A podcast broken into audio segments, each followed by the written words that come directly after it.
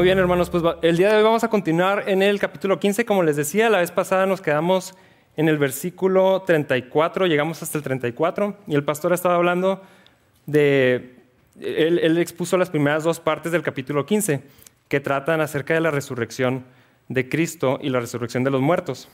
Y si, si recuerdan, el pastor nos decía que había confusión entre la iglesia de Corintio, de Corinto, porque ellos estaban un poco confundidos de qué se trataba esto de la resurrección. Ellos pensaban por su cultura que el cuerpo era algo malo y que lo espiritual era algo bueno. Y a veces nosotros también seguimos pensando así. Eh, entonces decían, cuando muramos, pues lo que es terrenal se queda aquí y el espíritu va con Dios. Y, ya, ¿no? así, así va a ser, pero la realidad de lo que la Biblia nos enseña es que no va a ser así. La semana pasada el pastor habló de esto, de la resurrección de los muertos, de, nuestra esperanza que tenemos a, la hora de que nos toque partir o morir. Eh, pero el día de hoy vamos a continuar en la siguiente sección que habla acerca del cuerpo resucitado, porque seguramente ustedes, así como la iglesia de los Corintios, tienen dudas de cómo se ve este cuerpo, cómo es este cuerpo y cómo va a pasar. Eh, es extraño pensarlo porque pues las mismas preguntas que tienen ellos, que tuvieron ellos, probablemente las tenemos nosotros. O sea, si mi cuerpo se muere y luego se desintegra y se lo comen los gusanos, o si me hundo en el mar, o si voy en un accidente de, avión y mi cuerpo se deshace, o si estoy en la guerra y me explota una granada, yo sé que estoy exagerando un poco las cosas, pero ¿qué pasa con nuestro cuerpo? O sea, se deshace Aparte de que, digamos que hay alguien que murió hace, no sé, 500 años, su cuerpo prácticamente ya no existe. Entonces, la duda de ellos es, ¿cómo, cómo vamos a regresar en, un cuerpo si nuestro cuerpo se va a deshacer completamente? Eh, y con eso vamos a, ver la respuesta que Pablo les da en los primeros versículos del eh, capítulo 15 de 1 Corintios. De, vamos a leer del 35 al 38. Y dice, esta es la respuesta de Pablo. Pero alguien podría preguntar, ¿cómo resucitarán los muertos? ¿Qué clase de cuerpo tendrán? ¿Qué pregunta tan tonta? Ahí está la respuesta. Cuando pones una semilla en la tierra, esta no crece y llega a ser una planta a menos, que muera primero. Y lo que pones en el suelo no es la planta que crecerá, sino tan solo una simple semilla de trigo o de lo que esté sembrando. Luego Dios le dará el cuerpo nuevo que él, quiera, eh, que él quiere que tenga. De cada clase de semilla crece una planta diferente. Me encantan las respuestas de Pablo. O sea, Pablo sí se da la libertad de contestarles. ¿Qué pregunta tan tonta? Imagínense que ustedes llegan con el pastor y luego le preguntan, oye, pastor, tengo una duda acerca de algo. Y luego, ¿qué pregunta tan tonta? Pues la Biblia sí lo hace y Dios lo hace a través de Pablo. Entonces, si se vale, si, si les preguntan eso, si se vale contestar así. Pero no es tonta nomás porque es así, yo soy muy inteligente y ustedes no. Es tonta porque eh, hay ejemplos, y, aquí empieza a hacer una analogía, hay ejemplos que podemos ver en nuestra vida de cómo se ve esto. O sea, no es algo externo a nosotros, lo vemos todo el tiempo. Y aparte pienso que es tonta porque, pues, es Dios. O sea, Dios es todopoderoso, se nos olvida de quién estamos hablando. Dios puede hacer cosas que nosotros no entendemos. Pero Pablo lo que empieza a hacer aquí es, les ofrece una analogía con el fin de explicarles algo que es un poco confuso. Y la analogía que empieza a utilizar es el de una semilla y una planta. Eh, y lo que empieza diciendo es que cuando tú entierras una semilla, lo que sale no se parece para nada a lo que enterraste. la semilla es una cosa chiquita, insignificante, eh, se pierde, no, no la ves, pero de ahí puede salir un árbol, puede salir un arbusto, una flor, eh, no se parece para nada. Eh, no, no enterramos una semilla esperando que salga una semilla nada más, o no enterramos una planta esperando que salga otra planta. Lo que está diciendo Pablo es, así nuestro cuerpo es como si fuera la semilla y lo que viene, nuestro cuerpo, ¿cómo será? Será similar a una planta. Obviamente es, una analogía, ¿no? Eh, algunos de ustedes saben que tengo unos peces eh, muy bonitos, Bob y Java se llaman. Son dos peces puffer carnívoros y el año pasado les estaba dando lombrices eh, como, como alimento. Entonces tenía una cajita de composta. Y en esa cajita de composta, pues yo echaba desechos. Y en una de esas, no me acuerdo si Steffi o yo echamos unos melones este, o residuos de melón. Y al, al, paso de los días, de repente me doy cuenta que están creciendo plantitas y yo así que pues pensé que esto era pura basura. Entonces, eh, pues agarré lo que estaba, los brotecitos y los, nunca se me ha dado lo de la jardinería, pero pues dije, pues voy a intentarlo. Eh, los planté en mi jardín y empezaron a crecer.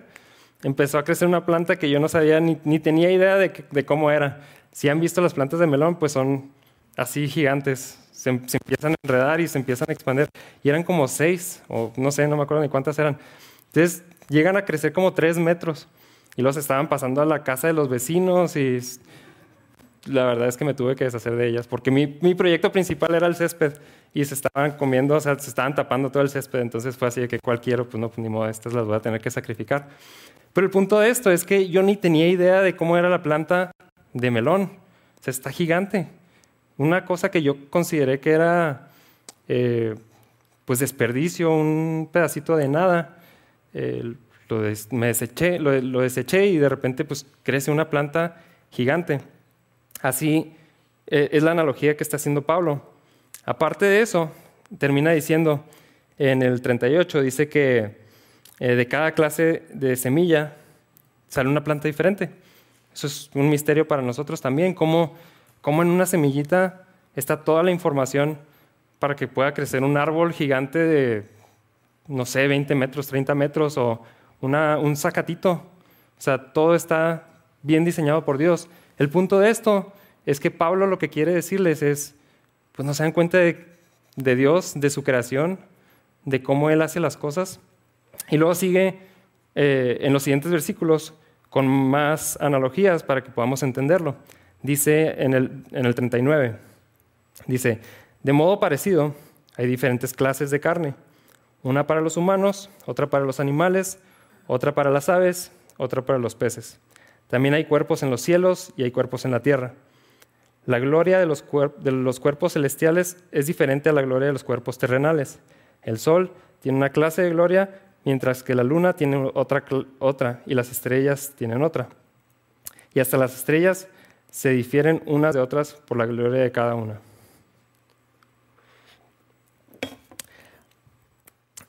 En la creación, Dios nos ha mostrado su su increíble capacidad de crear cosas diferentes. No es necesario pensar nada más en, lo que va a venir en nuestro cuerpo que no podemos ver todavía, si, si, hay ejemplos físicos de lo que Dios hace, de la variedad de cuerpos que hace Dios. Aquí nos está diciendo, pues no se dan cuenta que los pájaros, por ejemplo, tienen eh, plumas, tienen alas, tienen picos para poder comer semillas. Nosotros no, no tenemos eso, nuestro cuerpo es diferente. Un pez tiene branquias, puede vivir bajo el, bajo el agua, pero nosotros tenemos pulmones para vivir fuera del agua. O sea que Dios ha hecho cada especie según la necesidad del, ámbito que, en el que vive. Y nuestro cuerpo, Dios lo diseñó de manera que funciona de una manera perfecta, entre comillas, eh, funciona muy bien en, el entorno en el que Dios lo puso. Así también no sé, por ejemplo, un león le dio garras, le dio colmillos para poder devorar a su, presa, a su presa, eh, comer lo que necesita comer y todas esas cosas, ¿no?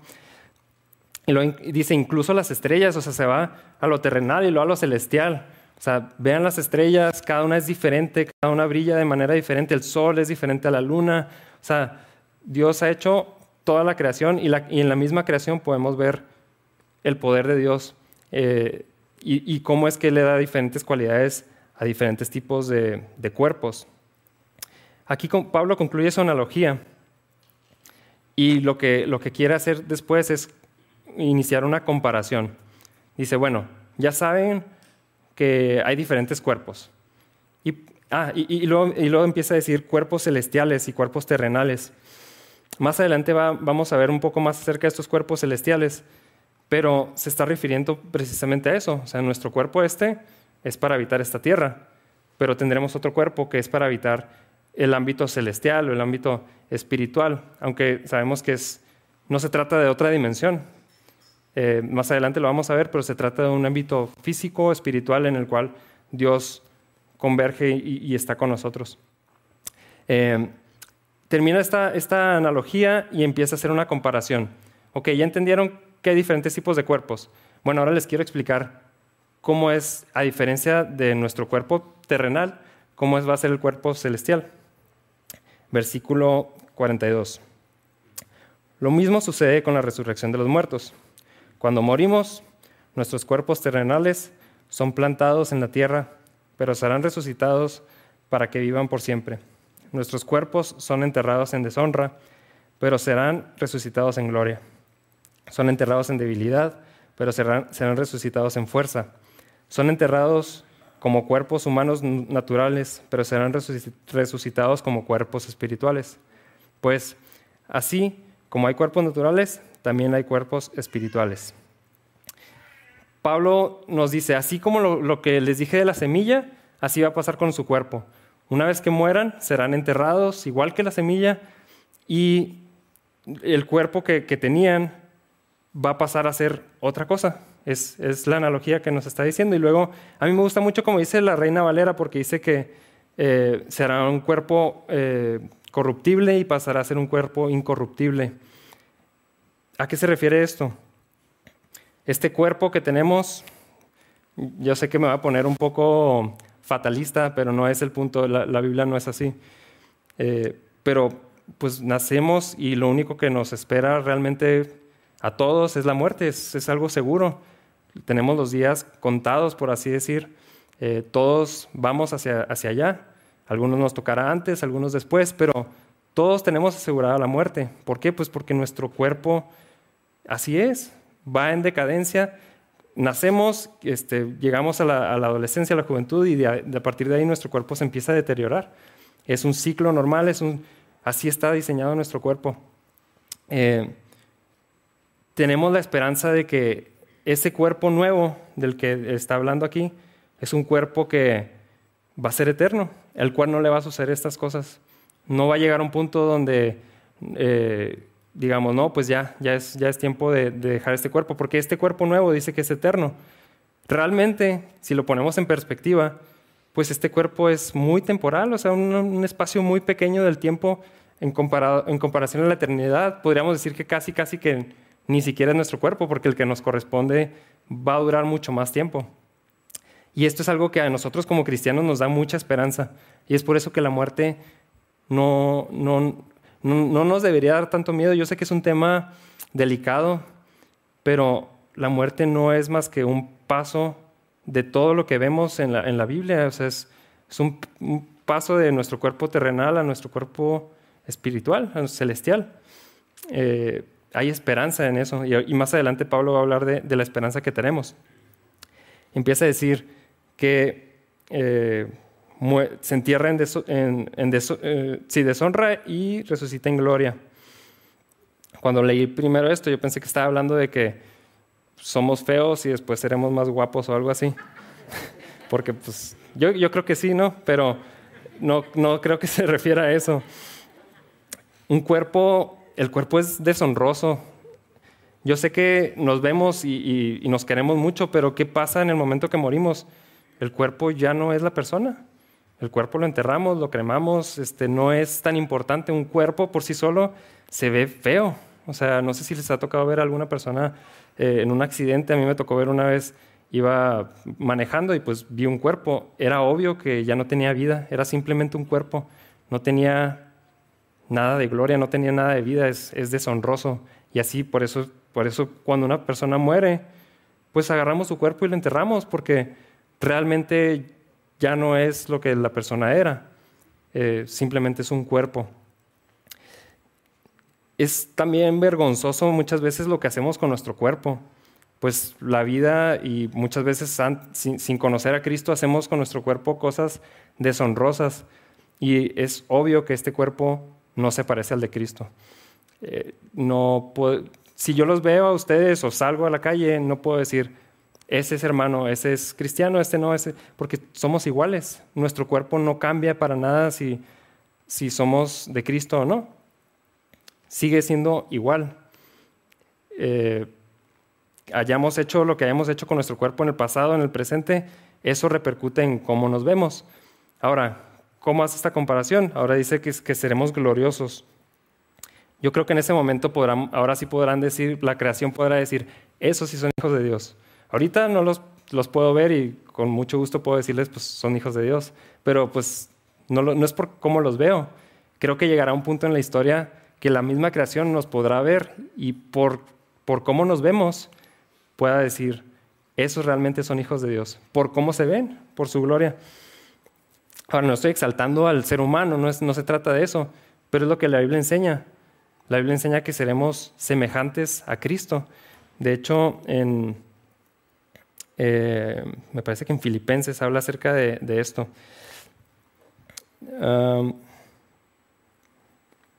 después dice que seremos enterrados en debilidad y resucitados en fuerza. Este cuerpo es débil, este cuerpo se enferma. Todos ustedes han pasado por alguna enfermedad, algún familiar de ustedes está enfermo, nos duelen los músculos, este, nos duele la cabeza, el estómago, incluso cosas más graves, ¿no? O sea, cosas que nos van a durar para toda la vida. Hay gente que pierde este, una mano, las dos manos, pierde la vista. Hay gente que nace sin vista. Eh, nuestro cuerpo llega a este mundo y está listo para que cualquier cosa le, pues, entre a nuestro organismo y nos afecte. Les decía que hay incluso pues, personas que nacen con alguna discapacidad y es para toda la vida. No hay manera de remediar eso, no, podemos hacer crecer una extremidad o hay terapias y podemos hacer muchas cosas, pero este cuerpo, este cuerpo es débil en comparación al que vamos a tener. Dice que seremos fuertes y me recuerda lo que Apocalipsis dice, que cuando estemos allá, Él nos, eh, nos secará todas las lágrimas y ya no habrá dolor, no habrá sufrimiento. Tenemos la esperanza de que este cuerpo que tenemos no es para siempre. Y si, si, tienes alguna enfermedad, si tienes dolor, naciste con alguna eh, discapacidad, el Señor dice, es que este no es tu cuerpo para siempre, esto es temporal nada más. Es complicado, yo sé, o sea, porque esta es nuestra realidad, pero nuestra esperanza está en que tendremos un cuerpo que será fuerte, que será eh, glorioso, que nunca morirá, que no tendrá dolor, que no tendrá enfermedad. Después dice que se enterrará como un cuerpo natural y resucitará como un cuerpo espiritual. Les decía que este cuerpo que tenemos, pues es un buen cuerpo realmente. O sea, si se ponen a pensar cómo, es, nos diseñó Dios tan para este, para este planeta, o sea, la cantidad de presión que podemos soportar eh, atmosférica, la temperatura a la que, a la que está la Tierra, eh, tomamos agua, comemos, lo digerimos, nos sirve de energía. O sea, este cuerpo es increíble. Yo cada vez que veo el, no sé, estudios del cuerpo humano se me hace increíble cómo no podemos concluir en que hay un Dios detrás de esto. Es perfecto en el sentido de que eh, podemos habitar en esta tierra y, y, sacar provecho de ella. Dios acomodó las cosas para que así fuera. Pero después dice que tendremos un cuerpo espiritual. El pastor la semana pasada decía que a veces tenemos la idea de que al morir nos hacemos un espíritu y andamos ahí flotando nada más, pero no es lo que la Biblia enseña. La Biblia enseña que, pasaremos a un cuerpo nuevo. ¿Y cómo es este cuerpo? Pues ahorita, ahorita vamos a hablar un poco más de... Es, lo que está haciendo Pablo, ¿no? Nos está tratando de escribir, de escribir cómo es este cuerpo. Pero lo que sí es cierto es que el hecho de que diga un cuerpo espiritual no quiere decir que es un espíritu, sino que es un cuerpo adaptado para otra circunstancia, para otro medio, por así decir.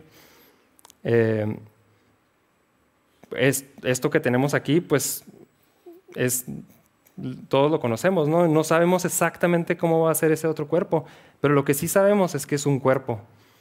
No es algo etéreo, no es algo así como que imaginario en otra dimensión, es un cuerpo espiritual del cual está hablando aquí.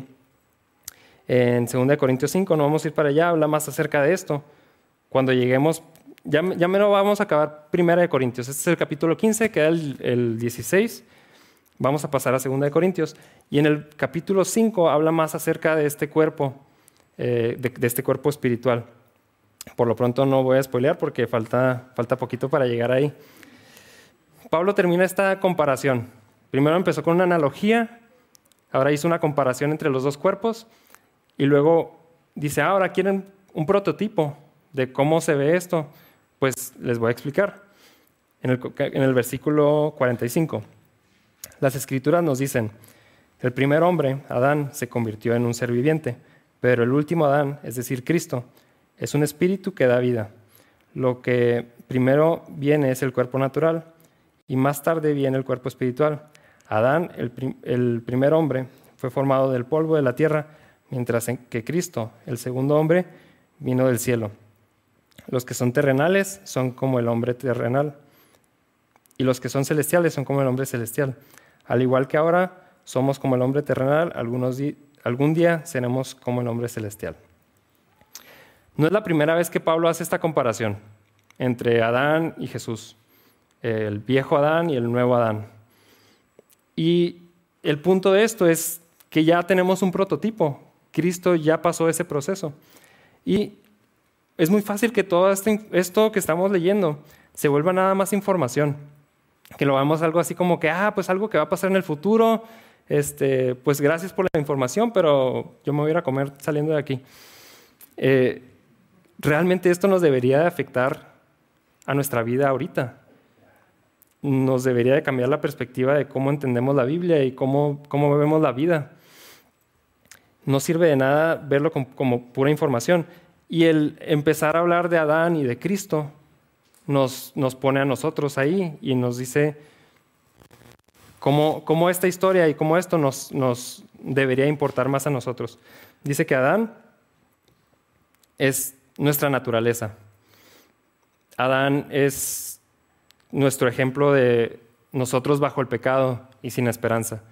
Simplemente un cuerpo terrenal que se va a deshacer, sin esperanza, sin Cristo, eh, lleno de pecado, pero en Cristo somos sin pecado y con esperanza, porque en Cristo ya vimos el ejemplo de cuando Él murió, resucitó.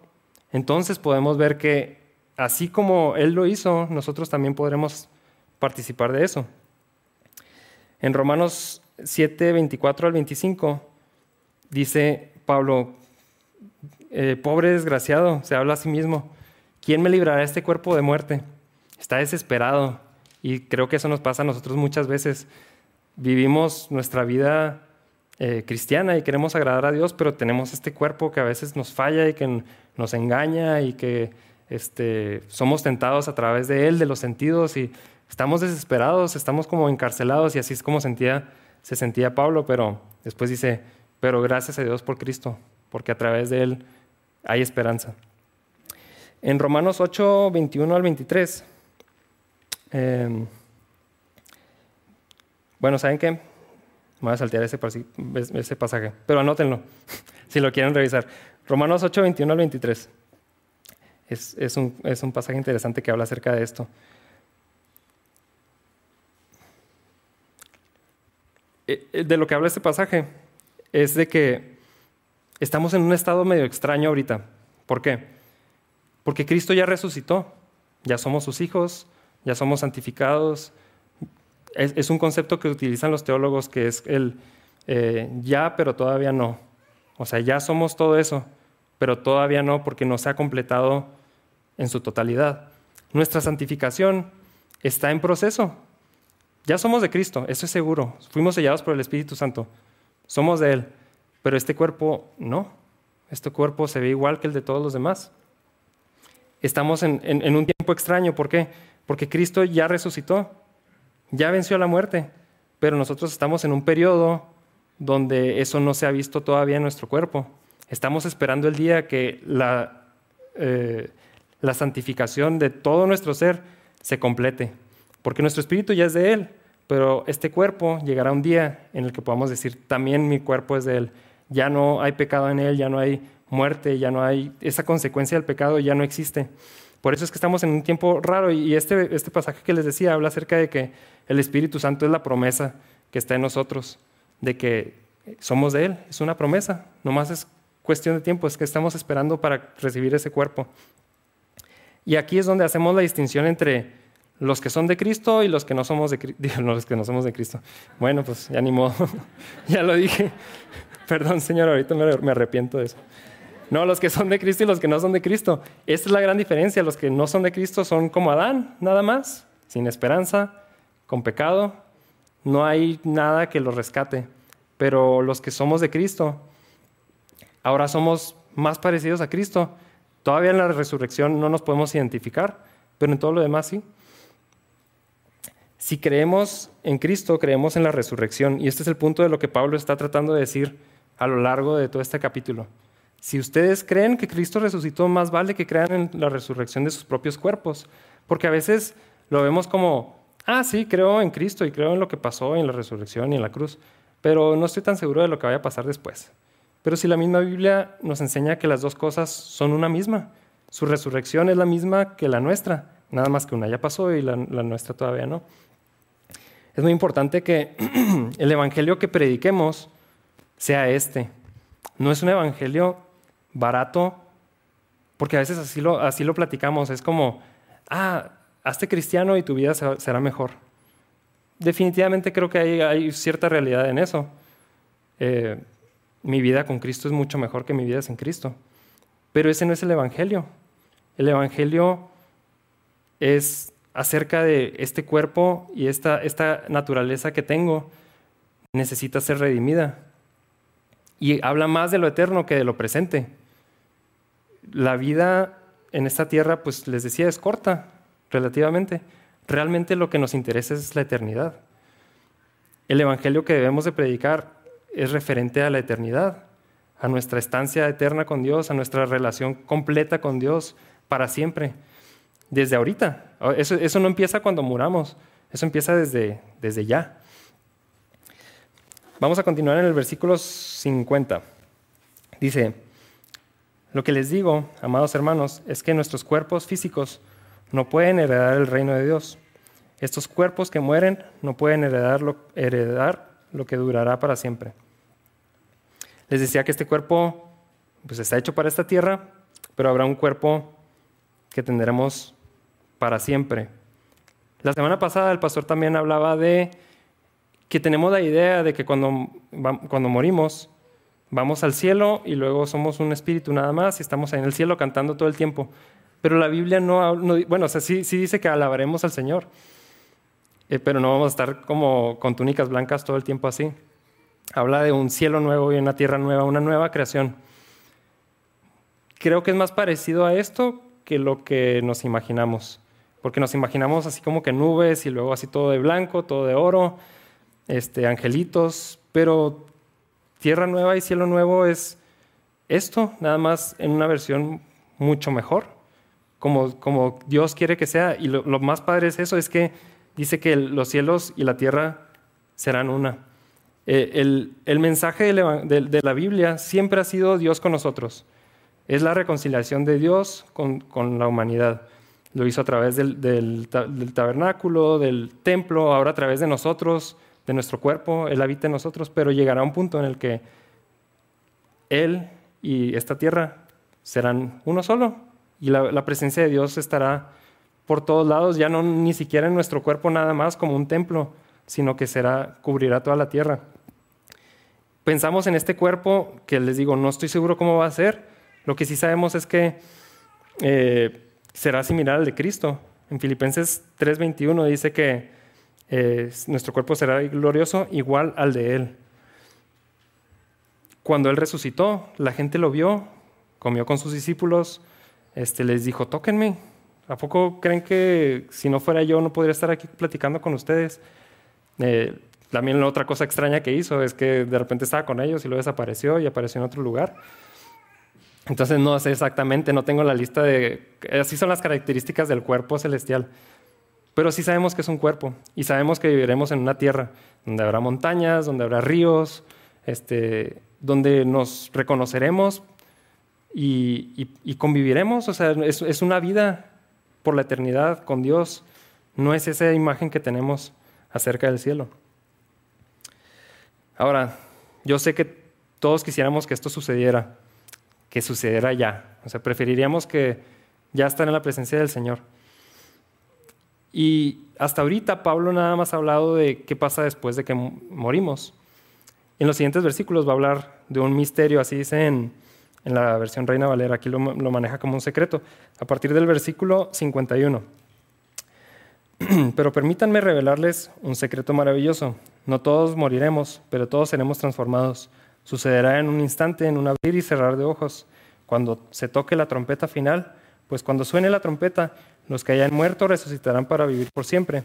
Y nosotros, los que estamos vivos, también seremos transformados. Pues nuestros cuerpos mortales tienen que ser transformados en cuerpos que nunca morirán. Cuando eh, nuestros cuerpos mortales deben ser transformados en cuerpos inmortales.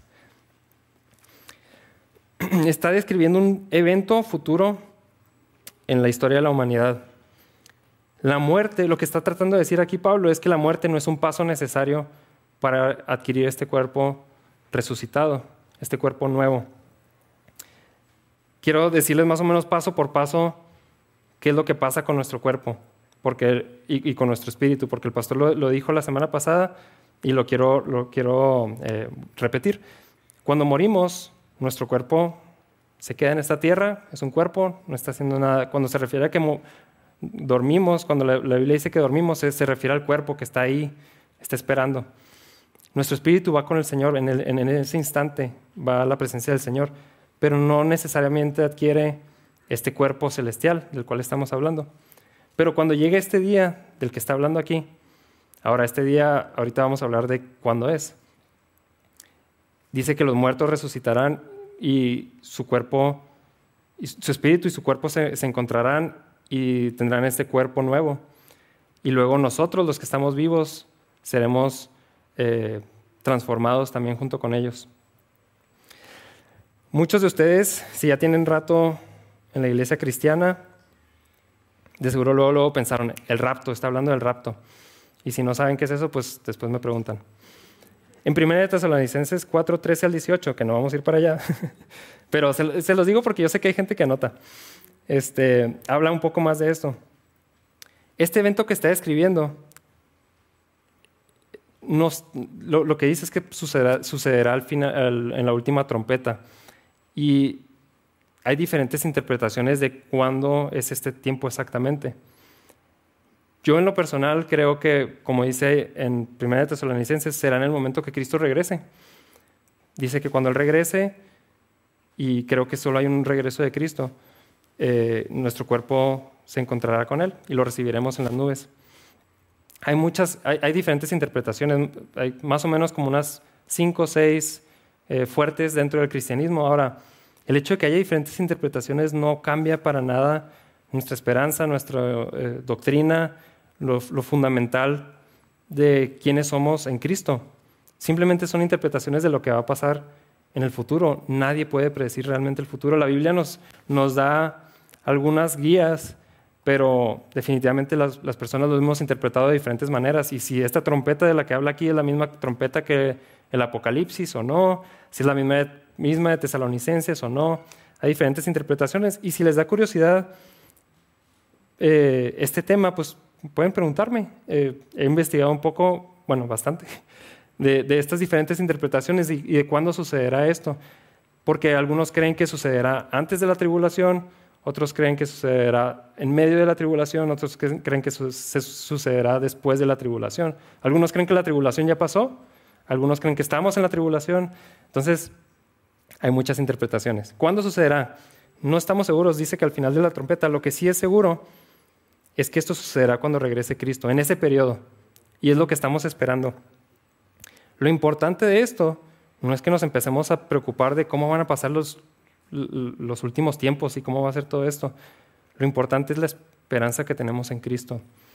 El libro de Apocalipsis a veces nos da mucho miedo y se nos hace un poco extraño y no queremos leerlo, pero es un libro de esperanza. Lo que estamos esperando en el futuro es a Cristo. No estamos esperando que las cosas se pongan feas, no estamos esperando eh, destrucción, o sea, estamos esperando a Cristo, los cristianos al menos, estamos esperando a Cristo. Nuestra esperanza tampoco es morir, porque es muy fácil leer cosas como estas y decir, no, pues vamos a morirnos todos ya para estar con el Señor. Nuestra esperanza no es la muerte, otra vez nuestra esperanza es Cristo, porque en esa perspectiva, Cristo lo puedo vivir ahorita y lo puedo disfrutar cuando muera y después en la eternidad. O sea, nuestro, nuestra vida no es nada más así como que, bueno, pues vamos a vivir y yo nomás estoy esperando la muerte para poder estar con el Señor. No, ahorita podemos disfrutar de, la presencia del Señor en, eh, aquí en la iglesia, en nuestra casa. Y la iglesia a lo largo de la historia ha vivido esperando este momento. Y creo que deberíamos de imitar eso también. Estamos esperando el regreso del Señor, pero no lo vemos como, no, pues quién sabe cuándo pase, no me va a tocar a mí. Deseamos que pase ya y deberíamos de vivir esperando que pase mañana, que pase ahorita. Queremos ver al Señor regresar. Así como la iglesia lo ha estado haciendo a lo largo de la historia, nosotros deberíamos hacerlo también. Versículo 54. Entonces, cuando nuestros cuerpos mortales hayan sido transformados en cuerpos que nunca morirán, se cumplirá la siguiente escritura. La muerte es devorada en victoria. Oh muerte, ¿dónde está tu victoria? Oh muerte, ¿dónde está tu aguijón? Pues el pecado es el aguijón que termina en muerte y la ley le da al pecado su poder. Pero gracias a Dios, Él nos da la victoria sobre el pecado y la muerte por medio de nuestro Señor, Jesucristo. Cada vez que leo este pasaje de verdad me dan escalofríos, porque me imagino el momento que podamos afirmar eso. Es el momento que podamos decir, oh muerte, ¿dónde está tu victoria? ¿Dónde está tu aguijón? Ahorita no lo podemos decir, aunque es lo que les decía, es extraño, porque en Cristo tenemos la esperanza. Y ya, lo, eh, ya está sellado, o ya es un hecho. Pero este cuerpo sigue fallando y ahorita se va a terminar esto y luego vamos a pecar. Y me va a doler la rodilla y, o sea, seguimos batallando. Pero en ese momento, eh, me gusta cómo lo ponen algunos, este, algunas, eh, pues sí, algunas personas que han estudiado esto, porque dicen que nos estaremos burlando de la muerte. Es así como que, no que muy fuerte, no que podías conmigo. Y lo interesante de todo esto es que no, es por nuestras fuerzas. Al final dice que, es por medio de nuestro Señor Jesucristo. Él es el que venció a la muerte, Él es el que venció el pecado. Nosotros eh, eh, eh, nos, integró en ese plan, pero, sí nos podemos adueñar de eso también de una manera de decir, pues ahorita no puedo, no puedo decirle eso a la muerte porque pues ahorita voy a pecar, pero en ese momento podremos, como quien dice, burlarnos y decir, no que podías, gracias a Cristo, mira, mira mi estado, mira cómo estoy, no pudiste conmigo, no, no venciste, no, no triunfó la muerte, no triunfó el pecado en mi vida. Se me hace muy, muy padre esta, esta, esta sección. En este momento, cuando suceda esto, es cuando les digo que culminará realmente nuestra santificación completa. Nuestro espíritu será el Señor, nuestro cuerpo será el Señor. Nos pareceremos a Cristo en su gloria. ¿Cómo? No sé exactamente. En ese momento el plan de Dios se terminará. No quiere decir que se van a acabar las cosas, pero ya el plan de Dios se cumplió en nosotros y seremos como Él quiso que fuéramos desde el principio. Es muy fácil que como cristianos, les decía, veamos la, muerte como una esperanza y que hablemos nada más de la eternidad, sin hablar del presente. Creo que los dos, si nos vamos a un extremo está mal y si nos vamos a otro extremo también está mal. Si, si nomás estamos hablando de lo terrenal y de las cosas que Dios tiene para nosotros aquí, sin hablar de las cosas eternas, eh, estamos fallando grandemente porque la Biblia habla mucho más de lo eterno, de lo espiritual, que de lo terrenal. Ahora, si nomás estamos esperando la eternidad, no disfrutamos de lo que Dios tiene para nosotros ahorita, porque sí tiene cosas muy chidas para nosotros ahorita. Esto, para empezar. Eh, el hecho de que Él habite en nosotros y que podamos orar y que, podamos, que, Él nos esté transformando cada vez más a la imagen de su, de su Hijo, eso es increíble. Pero como cristianos podemos caer en el error de nada más estar pensando en la eternidad y mi escape es ese. De hecho, mucha gente ve a los cristianos como escapistas, nada más están esperando que, que Cristo regrese para ya escapar de esta realidad. Nomás estamos aquí esperando y perdiendo el tiempo. Eh, no nos importa nada, no nos importa trabajar, este, no nos importa eh, educar, no nos importa nada. O sea, mi cuerpo, pues como es carne, no, no, no, le voy a, no me voy a alimentar bien, no voy a eh, hacer ejercicio, no importa nada de esto. A un extremo donde ya no es sano. Y nada más estamos pensando en la eternidad. Y mucha gente así considera eh, el cristianismo. Acuérdense el problema que tenían los corintios. El problema que tenían los corintios era hacer una separación entre cuerpo y espíritu. El cuerpo es malo y el espíritu es lo bueno. Y a veces pues, eso nos pasa a nosotros. El cuerpo es malo y el espíritu es lo bueno. Este, el punto de Pablo de todo esto es que no caigamos en ese error. Entonces, hablar de las cosas eternas no es para que caigamos otra vez en ese error de decir, ah, bueno, como tenemos esperanza en la eternidad, pues comamos y bebamos, que mañana moriremos. Caeríamos en el mismo error de los corintios. No es ese el punto de Pablo. El punto de Pablo es la esperanza en Cristo.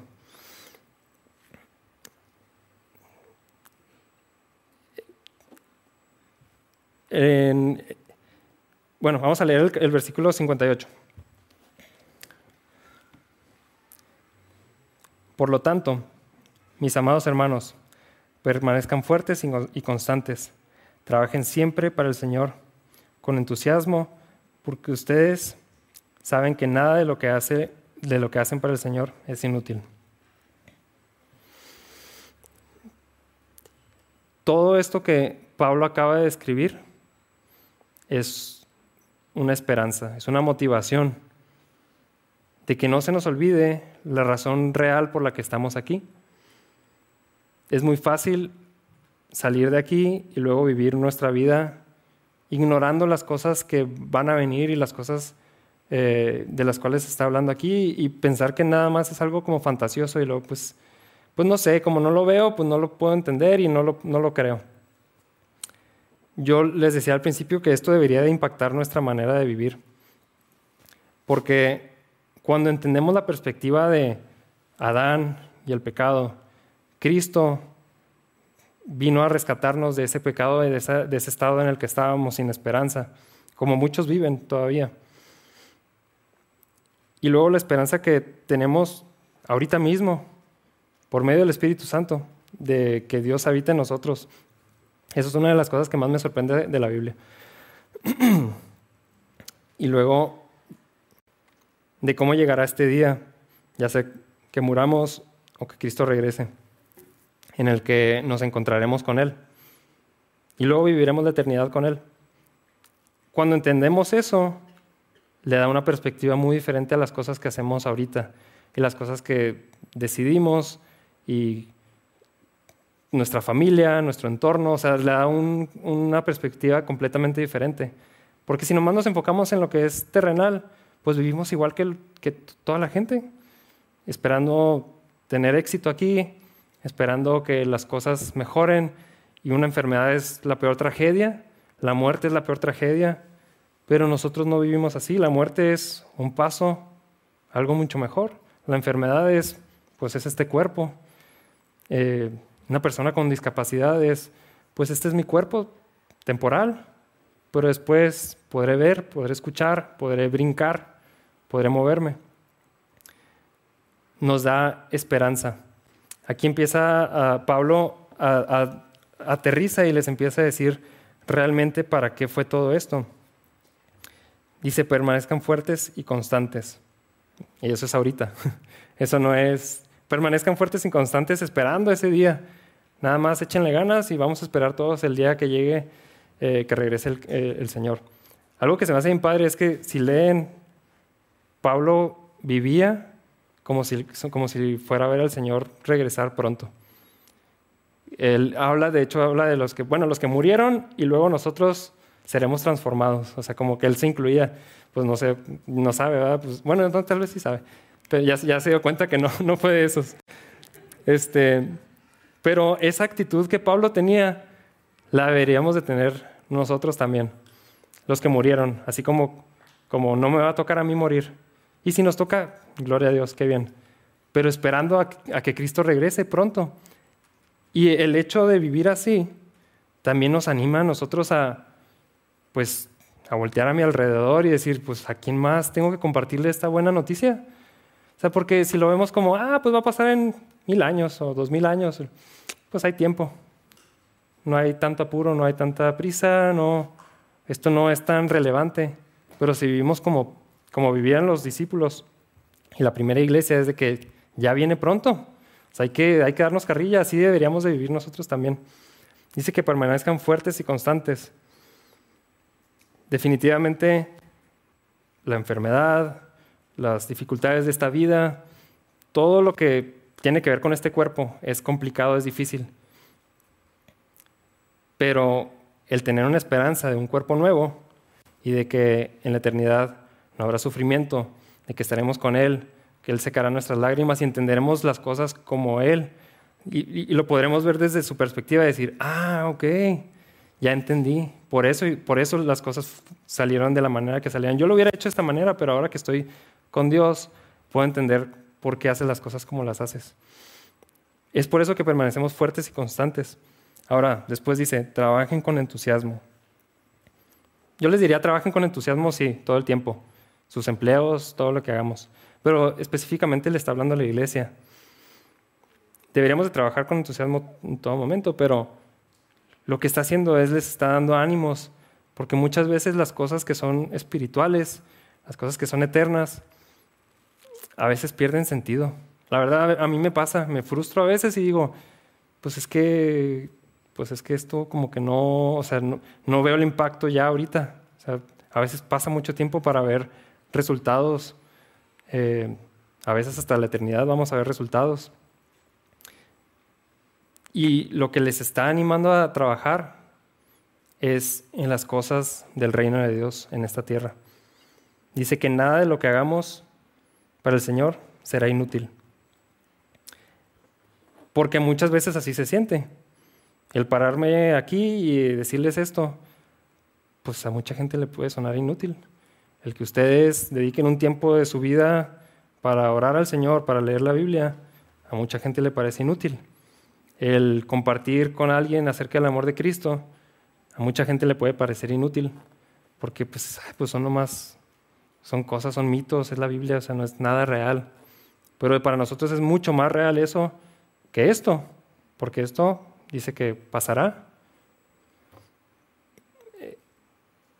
El ánimo de Pablo es todas esas cosas que estamos haciendo para el Señor en nuestra familia, en, nuestra comunidad, eh, con nuestros amigos, para el Señor sí son útiles.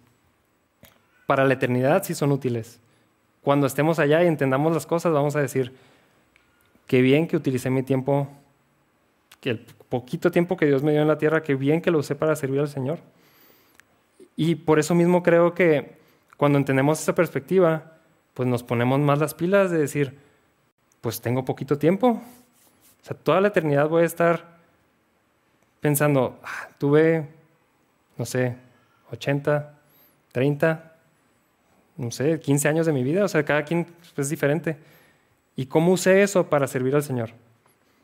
¿Cómo eso impactó la eternidad? No la mía, nada más, la de las personas que conozco. Entonces, yo quisiera terminar con este mismo ánimo para ustedes. Me gustaría volver a leer el versículo 58, pero tómenlo como un ánimo para ustedes. Y dice, por lo tanto, mis amados hermanos de capilla, permanezcan fuertes y constantes.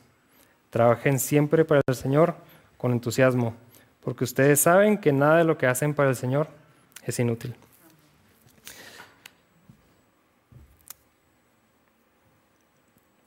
Quisiera que, pues que esto fuera una realidad de nuestra vida. Quisiera que, que lo pudiéramos, que pudiéramos vivir nuestra vida con ese entusiasmo, con esas ganas de trabajar, con esas ganas de servir al Señor. Y si todo esto que acabamos de hablar para ti es algo nuevo, porque es así de que pues a mí me invitaron a esta iglesia, no sé ni qué, de qué están hablando, pues la Biblia habla de estas cosas eternas y habla de que todo, todo esto que va a pasar después de la muerte es real y es realmente lo que nos debería importar. Y si tú no tienes un peso por las cosas eternas y nomás estás así como que, pues, me identifico con los cristianos, debería importarte mucho más la vida eterna y las cosas espirituales, porque son las cosas que van a, durar para siempre. Entonces, lean esto, leanlo otra vez, yo les animo a que, a que lo estudien. Hay mucha información acerca en la Biblia de las cosas futuras. Lean Apocalipsis sin miedo. Eh, y, me, y, pregúntenme si tienen alguna duda o, podemos platicar acerca de las diferentes perspectivas que existen acerca de los tiempos eh, futuros. Pero vivamos con esperanza, con la esperanza en Cristo. Eh, los invito a que se pongan de pie, hermanos, para, para orar, terminar el, el estudio del día de hoy. Señor, te damos muchas gracias porque podemos estudiar tu palabra. Gracias porque a través de ti es que nos das una perspectiva correcta de cuál es nuestra vida y de, este cuerpo en el que vivimos. Te damos gracias porque nos lo diste. Gracias por los talentos, los dones, este, la familia en la que nos pusiste, las, relaciones que, de las que nos has rodeado. Te pido que nos ayudes a poder utilizar este cuerpo con sabiduría. Ahorita ya, poderlo entregar a ti, en servicio a ti, y que aquel día que, te veamos podamos dar cuentas de lo que hicimos y decir, pues Señor, fui fiel con lo que me diste, hice lo que pude con lo que me diste. Y Señor, te pido que a través de tu Espíritu Santo tú nos empoderes para poder hacer tu obra, porque nosotros no podemos hacerla. Te pido que eh, nos ayudes cuando estemos débiles, cuando estemos dudosos, cuando la enfermedad pueda más que la esperanza que tenemos en Cristo. A que nos recuerdes estas cosas y recordar que, en ti hay esperanza. Esperanza ahorita, pero esperanza en, el que, en que en algún momento recibiremos ese cuerpo, el cual tú nos has prometido y viviremos contigo por la eternidad. Te alabamos por eso, Señor. Te alabamos y ya queremos, queremos conocerte cara a cara. Esperamos ese día que podamos decir, eh, ¿dónde está tu aguijón, muerte? ¿Dónde está, ¿Dónde está la muerte? Ya no existe nada de eso, porque a través de, del Señor Jesús es que hemos vencido. Anhelamos ese, ese momento que, que, que, que, viene pronto, Señor, y te pido que, vengas pronto, Señor. Esperamos tu regreso con mucho, mucho, mucho entusiasmo. Te pido que nos ayudes en este proceso. Te alabamos te glorificamos en el nombre de tu Hijo Jesús. Amén.